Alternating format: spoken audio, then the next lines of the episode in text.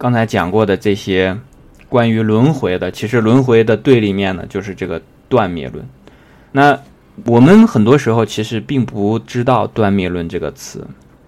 呃，像刚才举的这个例子，说一个人如果知道春夏秋，不知道还有冬，一年变成了三季，就变成了三季人。那这种时候呢，其实就属于断灭论的一种。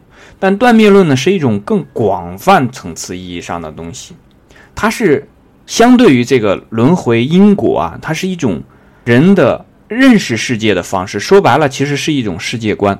那个断灭论呢，既是一种世界观，也是一种人生观。那它还会影响人的价值观。和这个因果一样，因果是一种世界观。比方说，你认为世界上所有的事情都是有因有果的，这个叫做因果。如果你在看待人生的时候呢，认为人生是有轮回的，这是你的人生观。那断灭论呢？他认为事情都是这个互相隔断的，而且事情是会消灭的。人的一生呢，也是这个隔断的，而且也是会消灭的。人生到了一定的时候，啪。一死，这就一了百了。一了百了这个词一出来，你就知道了，这就是典型的断灭论。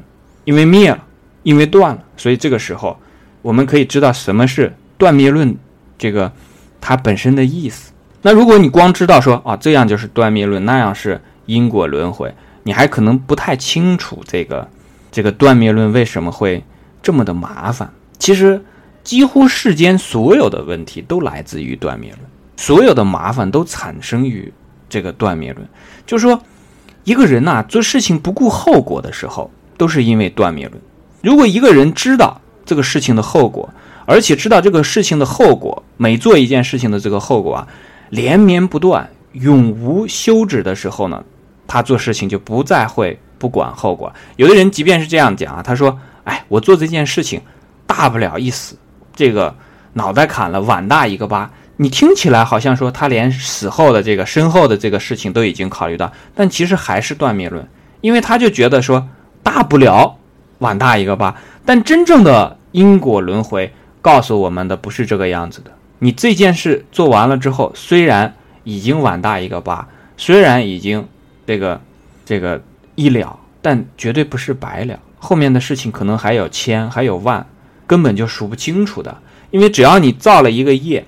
这个业呢，之后产生的东西就永远不会消失了。所以这个时候呢，我们就知道，我们很多人在做一些事情的时候，不考虑以后，不考虑这个之后很长时间内的这个无穷无尽的这个产生的后果呢，他和这个考虑的这一种人呢，做事的方法不一样。不仅仅是因为这个这个静，还和这个位，很多时候也是因为。比方说，我们在做做这样的这个，呃，做一些事情的时候呢，你知道，它这样一直会不停止的延续下去的时候呢，你就必须翻回头来思考，那我该怎么办？那我应该怎么样来做？因为这样的话，这个结果一直下去。比方说，真的第一次把你的头砍了，然后之后还会有很多很多的这个磨难，不停的在后面等着你，你还敢这样去做吗？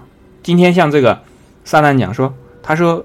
我有的事情知道了，但是我做不到。那我跟他说了一句，我说：“你那个还是不知道。你要如果真的知道了，你就一定会去做的。比方说，你真的知道饿了，那你就一定会去吃。你不会说啊，我知道饿了，但是我还是不吃。”他结果给了我一个例子，他说：“有的时候是这样啊，我今天饿了，然后早上起来我饿了，但是我就是我知道饿了，但是我就是懒得起床，然后我就今天不吃，我就挨过去，然后到了明天再吃。